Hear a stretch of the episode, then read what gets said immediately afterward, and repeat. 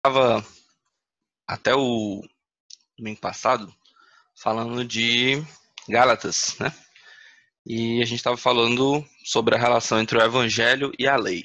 Um assunto, como eu falei lá no final da, da no, do nosso último encontro, bem é um assunto bem bem doutrinário, né? Bem é, pode ser considerado maçante, bem ABD, né? Um assunto bem ABD. E eu dei uma olhada na, no que seria a lição de hoje e resolvi pedir licença de vocês para pular ela. Vou só dar uma pincelada aqui, falar um, um ponto importante que não pode deixar de ser dito e vamos passar para um, Efésios, né? Até porque a gente teve um lapso aí de uns três domingos sem fazer encontro. A Tina comemorando Efésios aí. É, teve um, um lapso aí de três é, encontros. Vamos avançar um pouquinho, né? Então a gente vai falar hoje em Efésios. Mas só encerrando aqui Gálatas, né? É, a carta toda fala da, dessa relação entre o evangelho e a lei, né? O objetivo ali do, de Paulo é o pato. Tá. O evangelho ali, é, ele defende que o evangelho pregado era suficiente em relação ao,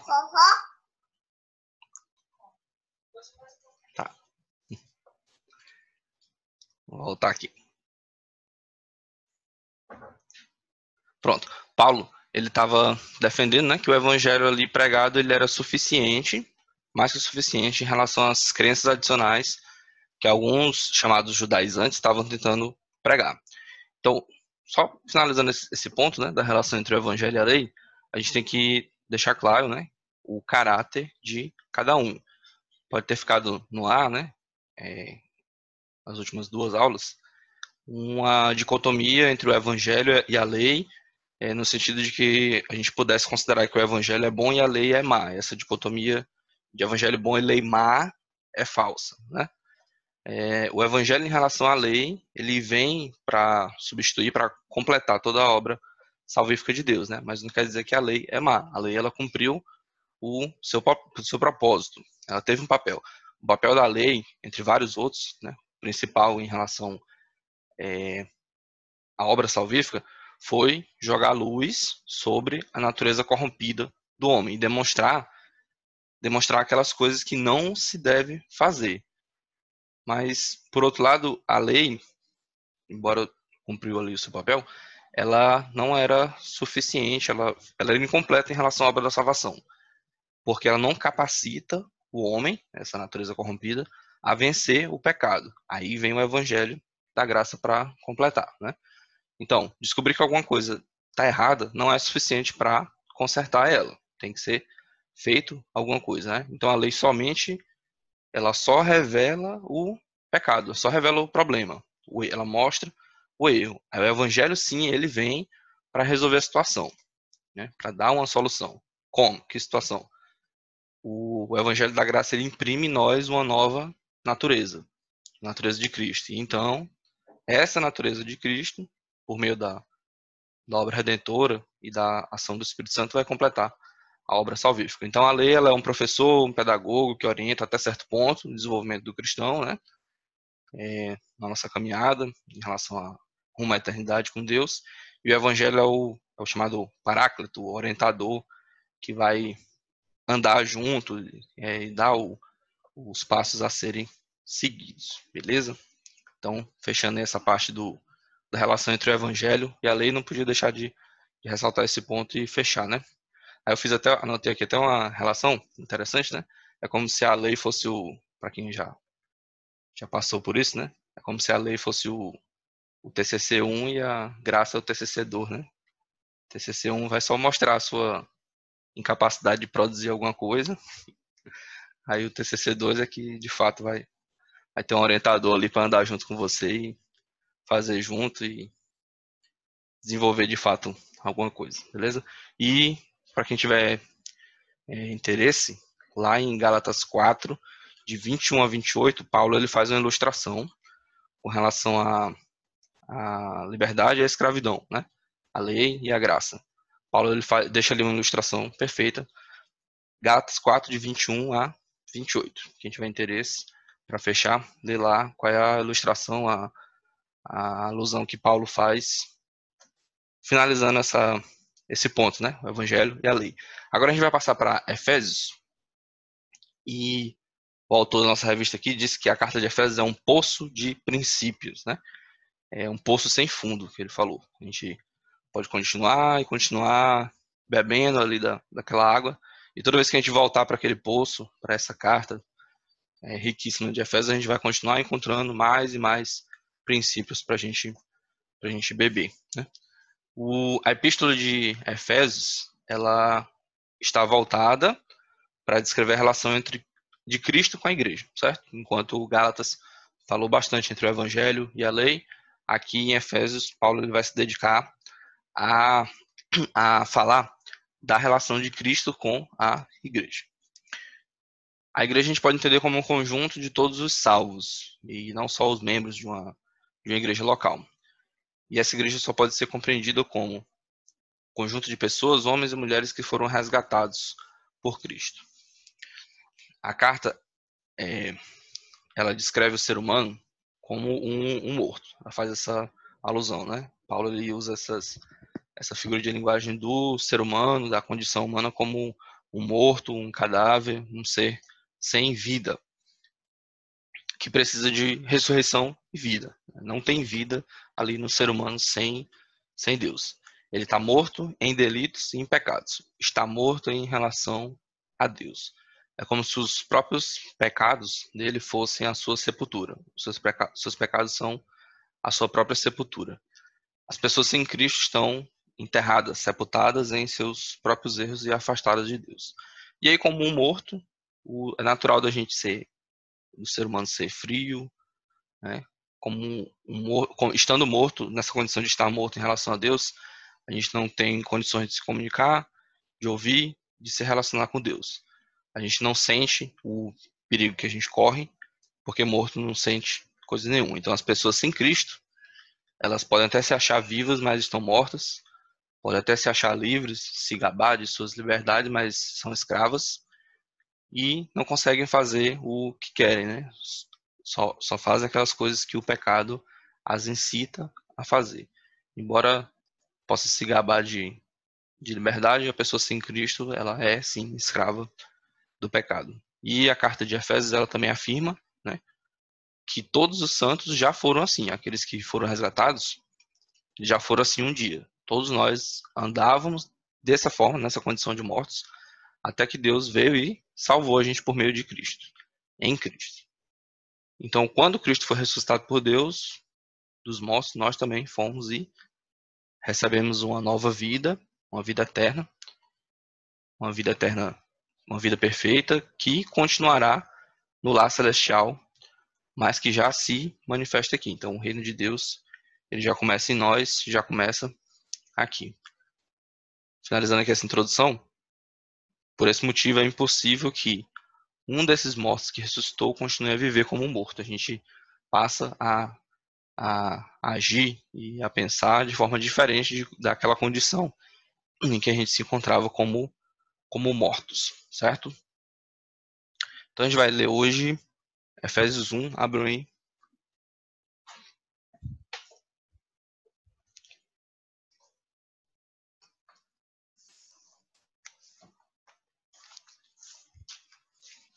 Efésios capítulo 1.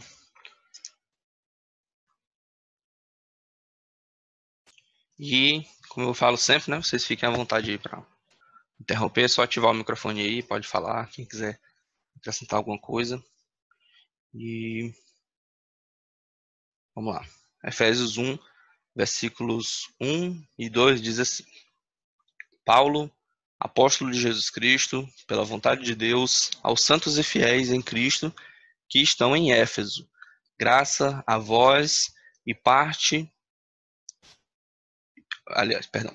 Graça a vós e paz da parte de Deus, nosso Pai, e do Senhor Jesus Cristo. É, Éfeso é uma, é uma cidade ali no, da, localizada na Ásia Menor. Eu li aqui no comentário bíblico que é, inicialmente Paulo tinha a intenção de escrever essa carta a todas as igrejas da Ásia Menor, mas ele resolveu endereçar ela diretamente à igreja em, em Éfeso. E Éfeso era ali um dos, um dos grandes centros urbanos do Império Romano na época. E ele, como sempre, né, começa suas cartas com essa expressão graça e paz, que a gente utiliza bastante. É uma expressão que fica marcada aí com o uso de Paulo. Não sei se foi Paulo que a, inventou, idealizou para utilizar, mas com certeza fica famosa o registro, né? É, se torna famoso e a expressão vai ser utilizada a partir de quando Paulo a utiliza, graça e paz. E só outras duas observações, mas a gente ir adiante, já que a gente está falando de expressões, duas curiosidades. Paulo ele usa bastante aqui nessa carta a expressão regiões celestiais, e ele usa só nessa carta, e usa muito a expressão em Cristo. Em Cristo, vai repetindo, em Cristo somos salvos, em Cristo somos livres. Quando ele fala em regiões celestiais, ele está se referindo ali ao mundo espiritual. No, na segunda parte aqui dessa aula a gente vai falar um pouco disso. E é, como a carta trata aqui da relação entre é, Cristo e a igreja, ele usa bastante a expressão em Cristo. Né? Eu vi aqui que ele usa cinco vezes a expressão regiões celestiais nessa carta e usa mais de dez vezes, variando a depender da sua tradução, a expressão em Cristo. Ok? É, Letícia, tu pode ler para a gente os versículos de 3 a 14, 3 a 14 do capítulo 1.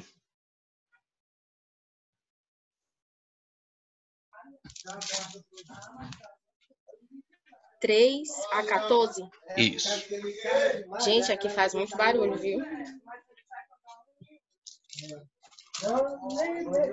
Versículo 3. Bendito Deus e Pai do nosso Senhor Jesus Cristo, que nos tem abençoado com toda sorte de bênção espiritual nas regiões celestiais em Cristo. Assim como nos escolheu nele antes da fundação do mundo, para sermos santos e irrepreensíveis perante ele e em amor.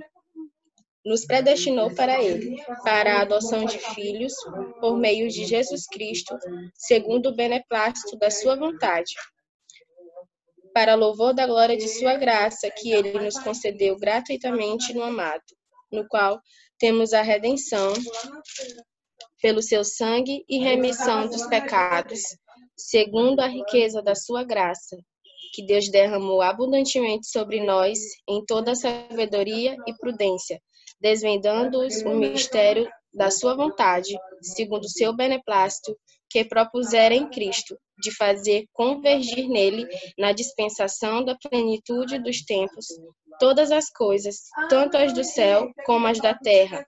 Nele digo, no qual fomos também feitos herança, predestinados segundo o propósito daquele que faz todas as coisas, conforme o conselho da sua vontade a fim de sermos para louvor da sua glória, nós, os que de antemão esperamos em Cristo, em quem também vós, depois que ouvistes a palavra da verdade, o evangelho da vossa salvação, tendo nele também crido, fostes selados com o Santo Espírito da promessa.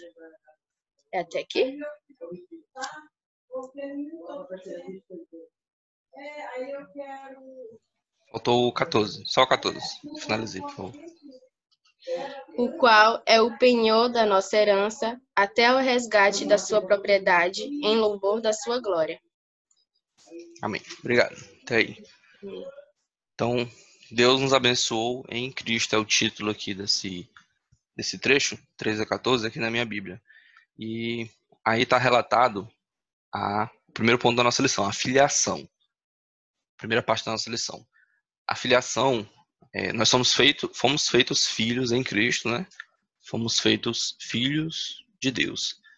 Nós até então éramos criaturas, criados por Deus, e a gente é feito filho a partir do momento que a gente é, volta a se relacionar com Deus por meio de Cristo, quando a gente está unido a Deus em Cristo. Então, essa, esse processo de sermos feitos filhos, esse processo de filiação, a gente chama de adoção, porque nós fomos feitos filhos por adoção, é uma das principais bênçãos que Deus nos dá. Aqui nos versículos de 6 a 8, na minha versão, diz assim: Para o louvor da sua gloriosa graça, a qual nos outorgou gratuitamente no amado. Nele temos a redenção, o perdão dos nossos pecados pelo seu sangue, segundo as riquezas da graça de Deus. E ele fez derramar sobre nós com toda a sabedoria e entendimento. A gente tem que entender que essa filiação, esse processo de sermos de sermos feitos filhos de Deus é um privilégio, é um privilégio para nós crentes. Vou ler para vocês aqui o comentário que tem na minha Bíblia desse trecho. Diz assim: Paulo usa um exemplo bem dramático e conhecido dos Efésios. A redenção, a palavra que ele utilizou aí para a redenção é a mesma que era utilizado em outro contexto, né? A gente sabe que naquele tempo ainda tinha é, escravos. Paulo ele usa um exemplo bem dramático e conhecido dos Efésios. A redenção era uma prática jurídica greco-romana, por meio da qual alguns escravos ganhavam a liberdade mediante o pagamento de certo valor como resgate.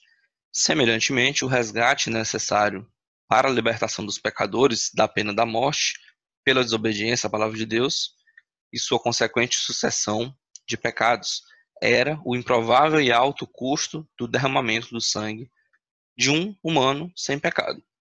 A única alternativa de Deus foi enviar à terra, na pessoa humana de seu filho, Jesus, que, sem pecado algum, entregou sua vida em sacrifício eterno pela redenção de todos quantos cre... quanto creem no poder remidor do seu sangue na cruz do Calvário. Falando aí de, de privilégio, eu queria abrir um, um parênteses, um parênteses bem grande, enorme, sobre privilégios, né? Eu estava refletindo, isso não tem aqui na, na lição, mas falando sobre privilégios, né? Olhando para questão da filiação, de sermos feitos filhos por adoção, como um privilégio de cristãos, a gente sabe que é, esse assunto de privilégio, ele, com o passar dos anos, acho que, acho que dos últimos dez anos para cá, ele vem ganhando é, protagonismo né, nas discussões, em todas as, as esferas, né? Isso é bom. E é um assunto muito discutido, por muitas vezes erroneamente politizado, né? E nós sabemos que diferenças sociais existem e se agravam e se aprofundam. É, existem muitas ações boas sendo feitas também, por outro lado, né? Que visam diminuir ou é, sanar de alguma forma resolver é, diferenças. E a gente discute muito políticas sociais para tentar, de alguma forma, solucionar. No meio de toda essa discussão, tem a reflexão sobre os privilégios. Né? Todo mundo que tem algum privilégio de ordem econômica, financeira, status social, poder de influência, é, questão da educação, privilégio em relação à educação, de acesso a coisas básicas como saúde, segurança, moradia, lazer, etc., né? todo mundo que tem, em algum nível, algum privilégio, é muito importante fazer a, a reflexão sobre a sua posição e o que tem feito em, em, relação a ela.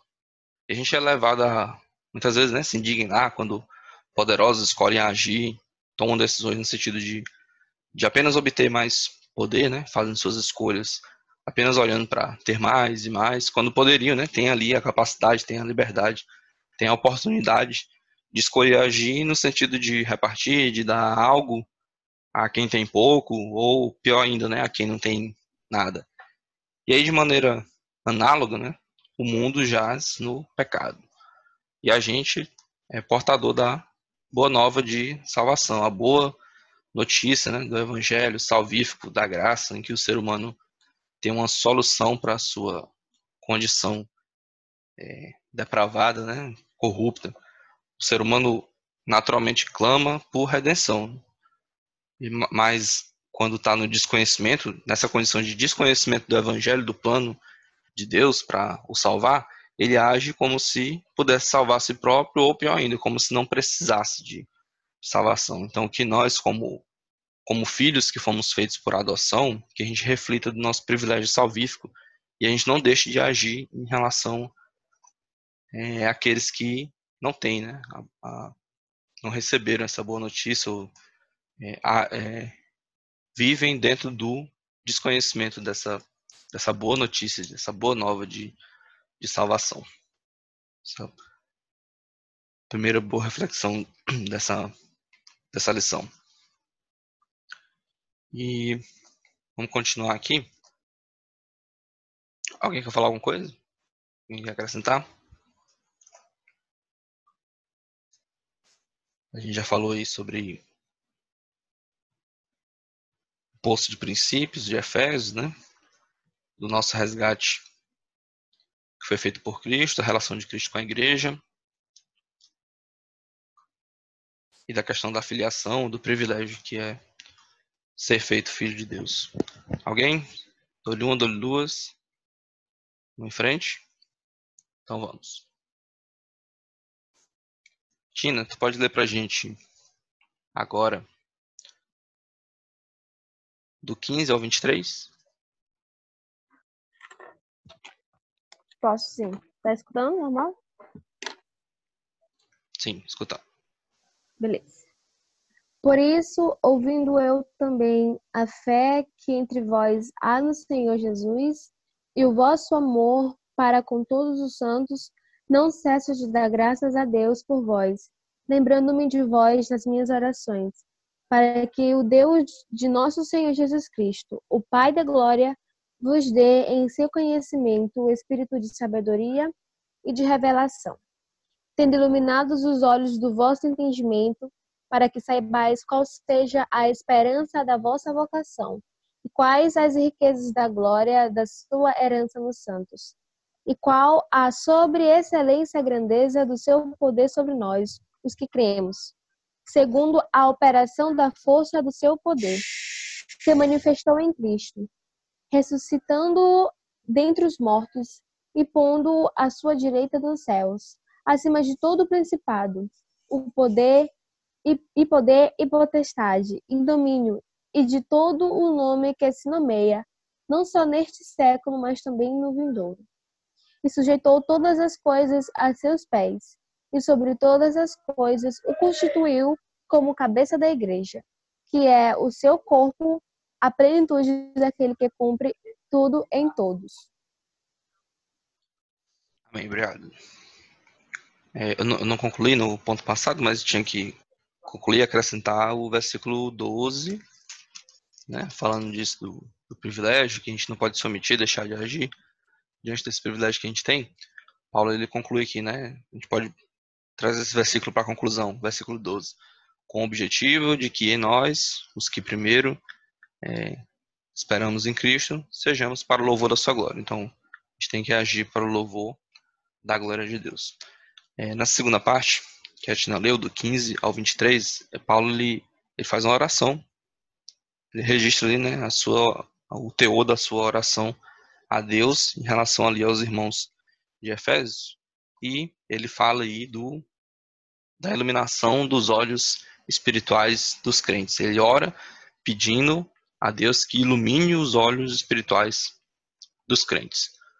Por quê? Porque o mundo é muito mais do que os olhos enxergam, conseguem enxergar. E a gente precisa da ajuda de Deus para enxergar coisas espirituais. A irmã Tina até falou aí na, na, na sua fala, Tânia, desculpa, uma Tânia falou aí na, no, no culto sobre é, uma dádiva, né?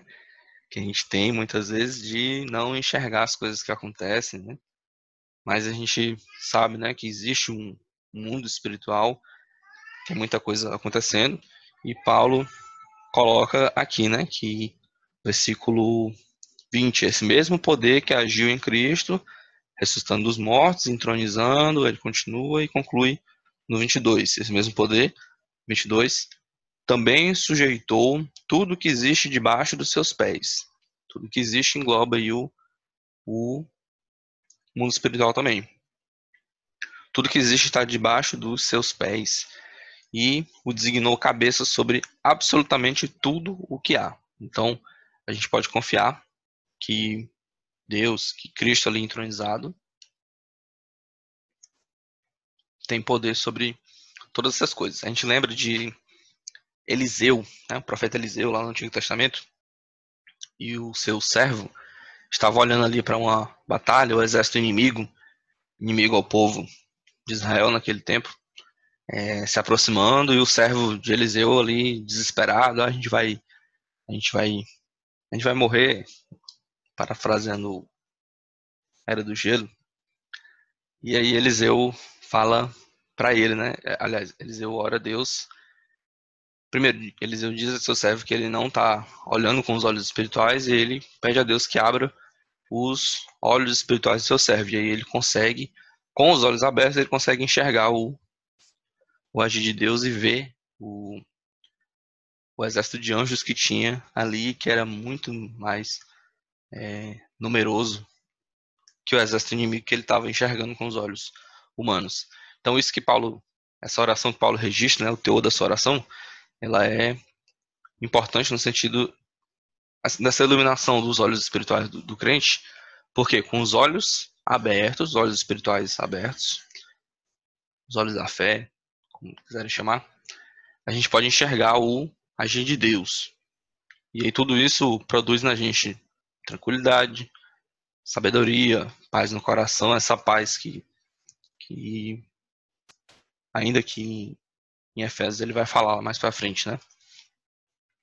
Então esse poder de Deus que ele falou aqui, o mesmo poder que ressuscitou Jesus dos mortos, ele atua em nós e ele está a nosso favor, né?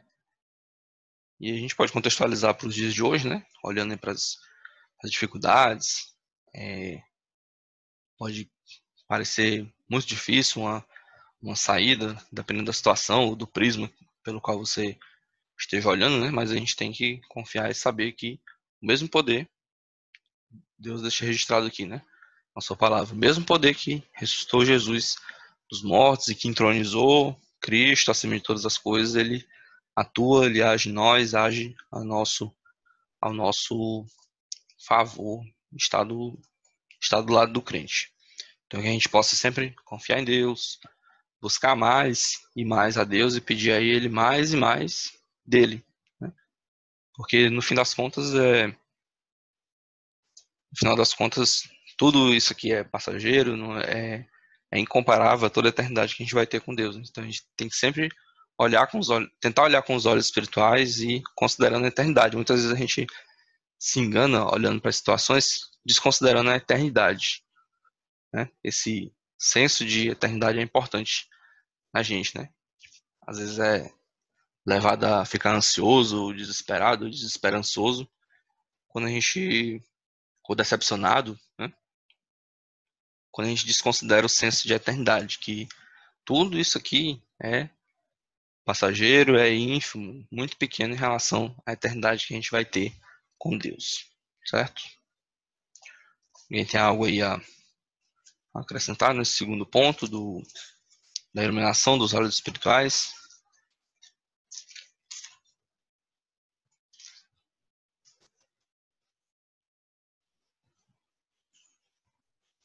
Se não, então, a gente vai para a terceira e última parte, que é o capítulo 2, versículos de 1 a 10, que é sobre a graça de Deus, também novamente, né? Somente pela graça somos salvos. Aneide, pode ler para a gente capítulo 2, versículo de 1 a 10.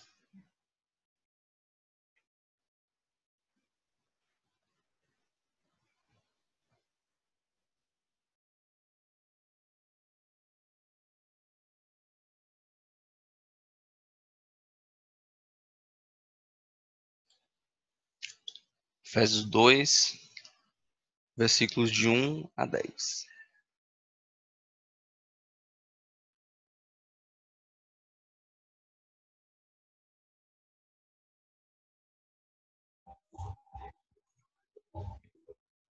e vos vivificou, estando vós mortos em ofensas e pecados, em que noutro tempo andastes segundo o curso deste mundo, segundo o príncipe das potestades do ar, do espírito que agora opera nos filhos da desobediência, entre os quais todos nós também antes andávamos nos desejosos da nossa carne, fazendo a vontade da carne e dos pensamentos.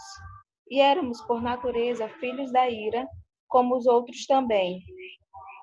Mas Deus, que é riquíssimo em misericórdia, pelo seu muito amor com que nos amou, estando nós ainda mortos em nossas ofensas, nos vivificou juntamente com Cristo e nos ressuscitou juntamente com Ele e nos fez assentar nos lugares celestiais em Cristo Jesus, para mostrar nos séculos vindouros as abundantes riquezas da Sua graça, pela Sua benignidade para conosco em Cristo Jesus. Porque pela graça sois salvos, por meio da fé, e isto não vem de vós, é dom de Deus. Não vem das obras, para que ninguém se glorie porque somos feitura sua, criados em Cristo Jesus para as boas obras, as quais Deus preparou para que andássemos nelas. Amém, obrigado. Então, fechando aí a nossa, nossa aula de hoje, nossa lição de hoje, nossa reflexão, somente pela graça nós somos salvos. E a gente vai repetir muito do que a gente já falou, a gente até deu um grande spoiler na introdução, mas para fixar, né? Ele nos, ele vos concedeu a vida, estando vós ainda mortos nas vossas transgressões e pecados. A gente é, mergulhado no, na condição pecaminosa, na natureza pecaminosa, a gente estava é, como andávamos como como mortos e ele nos concedeu vida como através de Cristo, em Cristo, né? Pela obra suprema Salvador, pelo sacrifício salvador de Jesus Cristo. E aí, o, muito dessa carta de, de Paulo aos Efésios, ele vai se dedicar a falar sobre isso, né? Sobre as etapas da salvação, da graça de, de Deus, do plano de Deus para a salvação do homem, né? Um versículo muito conhecido, né? Por, versículo 8. Porquanto pela graça sois salvos por meio da fé. Isso não vem de vós, é dom de Deus. Não vem por intermédio das obras, a fim de que ninguém venha a se orgulhar por esse motivo.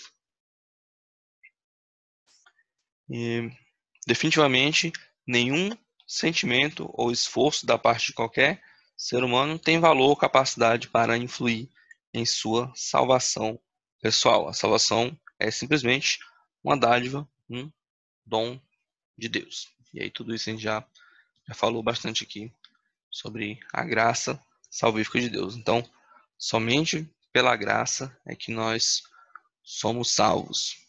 É, e a, por último, né, a questão da, da condição de mortandade, de, de mortos, né? Versículo 2. Nos quais andastes no passado, conforme o curso desse sistema mundial de acordo com o príncipe do poder, do ar, do espírito que agora está atuando nos que vivem na desobediência. Anteriormente, todos nós também caminhávamos entre eles, buscando satisfazer as vontades da carne, seguindo seus desejos e pensamentos, e éramos, por natureza, destinados à ira. Versículo 4. No entanto, Deus, que é rico em misericórdia, por meio do seu grande, do, do grande amor com que nos amou, deu-nos vida com Cristo, estando nós ainda mortos em nossos pecados. Então a ação, ela vem da ação salvadora, ela vem da parte de Deus para resgatar, né? Para trazer redenção ao ao homem. Amém?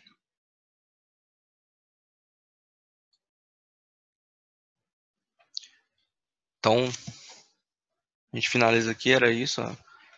A, seleção de hoje, a gente falou sobre o privilégio da filiação, sermos filhos de Deus, a importância de abrir os olhos espirituais e da, da parte que somente pela graça nós somos salvos. A gente continua então no próximo domingo ainda em, em Efésios, estudando aí mais sobre a relação de Cristo com a sua igreja. Amém?